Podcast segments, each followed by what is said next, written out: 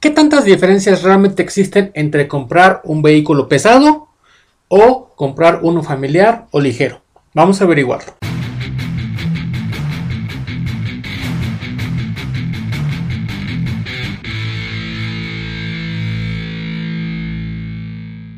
Bienvenido a este podcast de Camino Autobús. Esta es la edición número 3 y hablaremos de las 5 principales diferencias de comprar un vehículo ligero o uno pesado.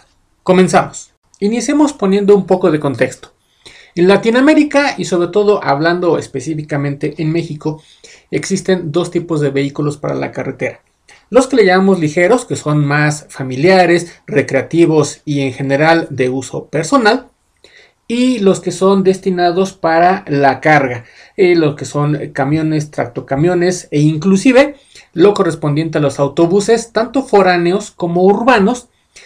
Haremos eh, algún video al respecto de estas clasificaciones en particular, donde eh, principalmente la idea es llevar ya sea pasajeros o carga, en general se les conoce como vehículos comerciales porque están hechos más que nada para ser un bien de capital, para generar dinero. En cambio, los vehículos ligeros pueden ser más que nada para cuestiones personales, para transportarnos a el trabajo, la escuela, cualquiera de nuestras actividades, para la cuestión recreativa, aunque también existen algunos que podrán llegar a ser comerciales, simplemente son más pequeños y normalmente no se compran de la misma forma. La primera diferencia es principalmente que llegamos y pedimos un vehículo a la medida de nuestra aplicación, de nuestras necesidades cuando vamos y compramos un vehículo comercial. Cuando compramos un vehículo para carga, camión, tractocamión, autobús, remolque, debe de ser un vehículo que ya cargue una cierta cantidad de toneladas, porque en el caso de vehículos más pequeños como camionetas de carga y demás, van a estar dentro de el otro, vamos a llamarle modo de compra de los ligeros. ¿Cómo diferenció un vehículo comercial ligero de uno pesado? Debemos de empezar por eso. Normalmente un vehículo comercial pesado va a estar llevando alrededor de 12 toneladas en adelante. Además hay una cosa súper importante. Difícilmente existirá un vehículo en existencia tal como lo requerimos.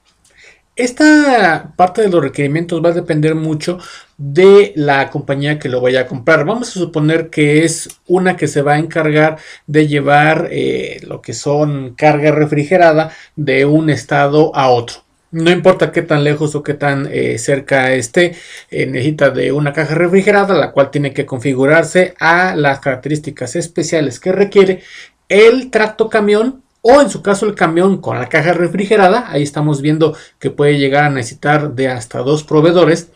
También debe de ser específicamente para las necesidades tanto de carga como de la misma carretera, porque no es lo mismo que la carretera esté entre sierras a que la carretera sea completamente plana o que la carretera tenga muchas curvas. Dependiendo de todas estas características, vamos a escoger el que se le llama tren motriz del vehículo. Vamos a ver qué calificaciones va a tener en subidas, en eh, bajadas, en curvas, en todo tipo de cosas. Y basado en eso es que se hace una que se le llama configuración del vehículo. Los eh, agentes de venta, los asesores de venta de camiones de las marcas, lo que van a hacer es nos van a permitir generar una configuración conforme a lo que nosotros les decimos para que fabriquen el vehículo específicamente como necesitamos, conforme a esas necesidades. A diferencia de los vehículos de carga pequeños o también, como decíamos de otra manera, que es llegar, ver simplemente la ficha técnica, qué versiones tenemos, si está disponible, si está en inventario, si la puedo traer relativamente rápido, pues entonces yo voy a agarrar algo de catálogo. Yo voy a, agarrar algo que ya está configurado, que ya está hecho. Así es como se manejan en México los vehículos ligeros. Ya tenemos un catálogo específico con unas versiones que tienen una configuración, que tienen un equipamiento, que tienen ya unas ciertas características un motor o dos o más, eh, dependiendo del el precio que voy a pagar por el vehículo, por la versión, por el tipo, a diferencia de que yo tengo que hacer la configuración en el caso del vehículo comercial, del vehículo pesado, porque no está fabricado, lo tengo yo que mandar a fabricar. Número 2. Este es súper importante. La situación fiscal y de inversión del vehículo. Lógicamente, un vehículo, como ya decíamos, comercial, un vehículo pesado, está hecho para generar dinero, por lo tanto, fiscalmente tiene un tratamiento completamente diferente para la cuestión de los impuestos, porque es el vehículo de trabajo, porque es la manera en la que se genera el ingreso. Es muy diferente al caso de un vehículo particular, el cual normalmente es más para el uso de lo que corresponde al dueño, al uso de la familia. Ahora, en estos en particular puede llegar a haber algunas ligeras diferencias. Normalmente un vehículo pesado se va a arrendamiento o en algunos casos puede llegar a comprarse completa y absolutamente de una sola exhibición no es tan común. Lo más comercial, lo más eh, común es que vaya a arrendamiento, lo cual lo hace todavía, ahora sí que fiscalmente con un tratamiento diferente. Se pueden también arrendar, pero sobre todo cuando van a ser de uso que tiene que ver con la generación de ingresos de la compañía o la persona incluso física que los está utilizando. Por ejemplo, en el caso de que sean eh, taxis ejecutivos, eh, como los de las plataformas, como por ejemplo también eh, taxis que son los de los aeropuertos, que hay concesión para el transporte normal, que son vehículos eh, pequeños, para transporte de pasajeros en el caso de los que están bien pequeños, esos podrán llegar a estar más o menos en una situación fiscal semejante. Pero solamente es una pequeña fracción de estos vehículos pequeños que igualmente como decíamos yéndonos a la diferencia número uno pues tenemos que solamente podemos nosotros escoger entre ya algunas selecciones de configuración preestablecidas. En cambio con el vehículo pesado yo puedo configurarla de una gama que pudiera llegar a ser, dependiendo de cada marca, 100, 200, 300, o a veces incluso desde 50 o más configuraciones diferentes que van a permitir seleccionar qué tipo de motor, qué transmisión, qué tipo de cabina, qué tipo de eje, qué tipo de suspensión, hablando de vehículos motrices y hablando por ejemplo de remolques, pues también yo voy a ver qué tipo de suspensión, incluso puedo escoger qué tipo de llantas van a traer, qué tipo de luces, son una cantidad enorme, son si lo ponemos nosotros a pues referencia de cuánto podría llegar a abarcar. Cuando se hace la configuración de uno de estos vehículos, son muchas hojas, son 10, son desde 8 hasta 15, 20 hojas muchas veces, lo que tenemos en cuanto a la configuración de todo lo que puede traer ese vehículo. Número 3. Todas las marcas de vehículos comerciales camiones, tractocamiones, autobuses y remolques te permiten configurar tu vehículo conforme tú lo requieras. Por eso es súper importante saber cuáles son nuestras necesidades para configurarlo adecuadamente y después no vayamos a, ¿sabes qué? Eh, no me funcionó el vehículo porque resulta que la ruta que utiliza hay eh, mucha pendiente y el vehículo no sube. Hay que tener mucho cuidado con eso. Hay que asesorarnos bien y hay que hacer un estudio de por dónde va a ir para que podamos nosotros hacer la configuración correcta.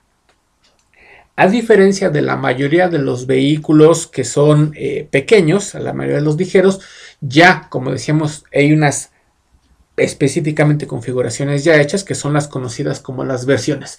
Yo voy y busco un vehículo y digo, bueno, yo quiero la versión básica, yo quiero la versión intermedia, cosa que no sucede con los vehículos comerciales. Incluso algunos vehículos que pudieran llegar a tener esta cuestión de la configuración, de todas maneras parten de esa situación. Parto de un vehículo básico de un vehículo intermedio y de ahí le puedo hacer ciertas cosas. Pero esto más que nada es en cuanto a equipamiento. En algunos casos, dependo de ya cuando subo a la versión intermedia o a la versión más lujosa o a la versión deportiva, sí se cambia el motor, pero eso no es más que efectivamente lo mismo que cuando tenemos las versiones ya preestablecidas. Porque, por ejemplo, con un vehículo pesado, yo puedo poner un motor diferente, pero puedo mantener la misma transmisión, siempre y cuando me lo permita eh, ese juego de, intercambios, y eh, mantener esta configuración con otro eje. O sea, puedo variar todo. Aquí en este caso de los vehículos ligeros no puedo variar tantas cosas. Número 4. El tiempo de entrega. Es muy fácil ir a una agencia convencional y decir que nos pueden entregar, si tienen el inventario, que tienen normalmente a veces cientos de vehículos en ese inventario, dependiendo del tamaño de la distribuidora, en que voy a encontrar mi vehículo o si no lo voy a tener relativamente rápido. A veces pueden llegar a ser dos semanas o tres semanas, cuando mucho en términos generales. Hay veces que me lo pueden dar, no se le puede llamar de manera inmediata porque hay muchos trámites que debemos de eh, llevar a cabo, emplacamientos, eh, muchas veces hasta eh, cuestiones de registro en algún lado, de n cantidad de cuestiones, de tal manera que el promedio pueden ser 3, 5, una semana, cuando muy, pero muy, muy apretado, muy corto, a diferencia, por ejemplo, de un vehículo pesado, el cual a veces puede llevarse dos o tres meses, incluso a veces más. Tenemos una excepción. En algunos vehículos, sobre todo algunos que son excesivamente demandados, algunos eh, muy recientes, como algunos eléctricos que hay ahorita que estamos empezando con eh, toda esa parte de la cuestión híbrida y de motorización eléctrica, que tienen tiempos de entrega que sí pueden llegar a ser de tres meses. No es lo común, estamos hablando de un porcentaje que puede llegar a ser un 15, exageradamente un 20%, que tengan unos tiempos de entrega tan largos. Pero de entrada, un vehículo comercial va a tener un tiempo de entrega bastante más largo.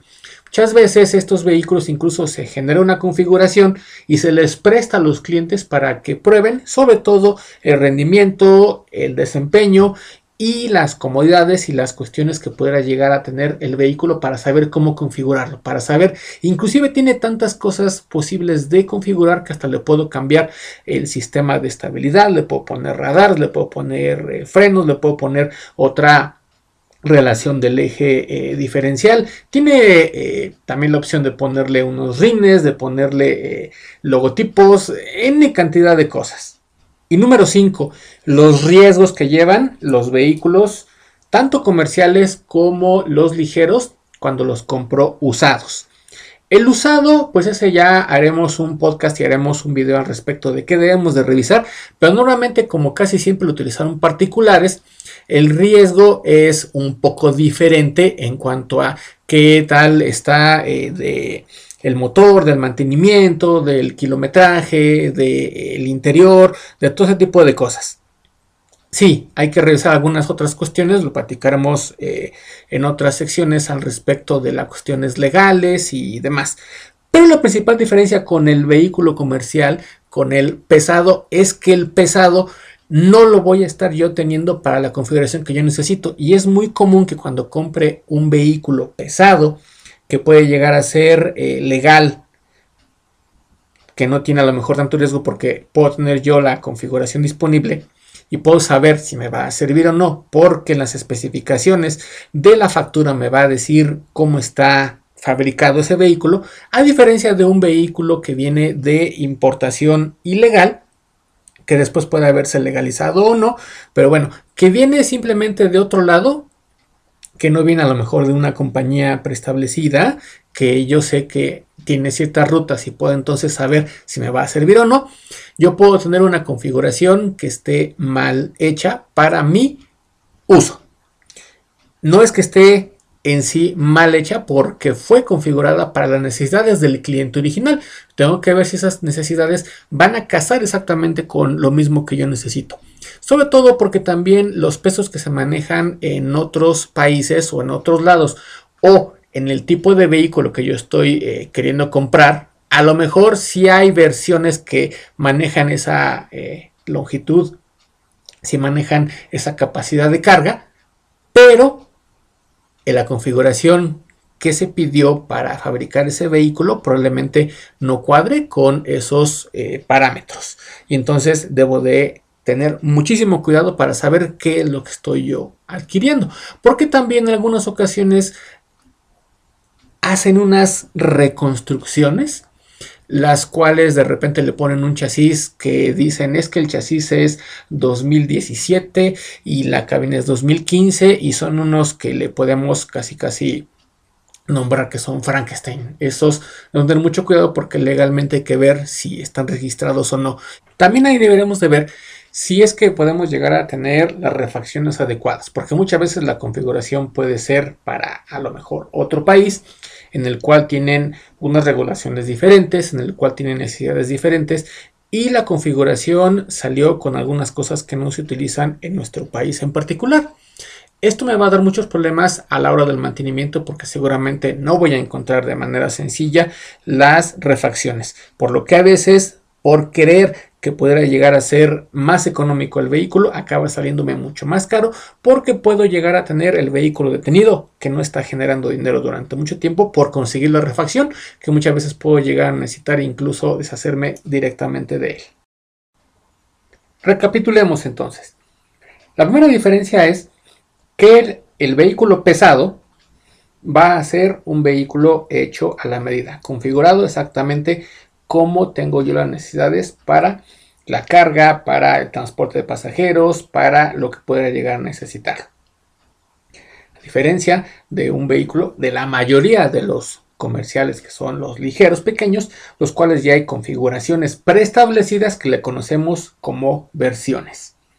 Número 2. La situación fiscal y la manera de comprarlo en cuanto a arrendamiento, que va a ser para cuestiones que beneficien fiscalmente a la empresa porque es el medio de trabajo o uno de los que va a ayudar para hacer productiva la empresa, a diferencia de un vehículo ligero, el cual normalmente va a ser más para cuestiones que no son utilitarias, sino más bien para diversión, familiares y algunas otras cosas, salvo algunas excepciones que representan un porcentaje relativamente pequeño. De aquí se desprende que todas las marcas de camiones, autobuses y remolques me van a siempre configurar el vehículo, difícilmente me van a ofrecer uno. Y si me lo ofrecen tengo que ver si es que yo puedo casar con esas necesidades y me va a servir el vehículo.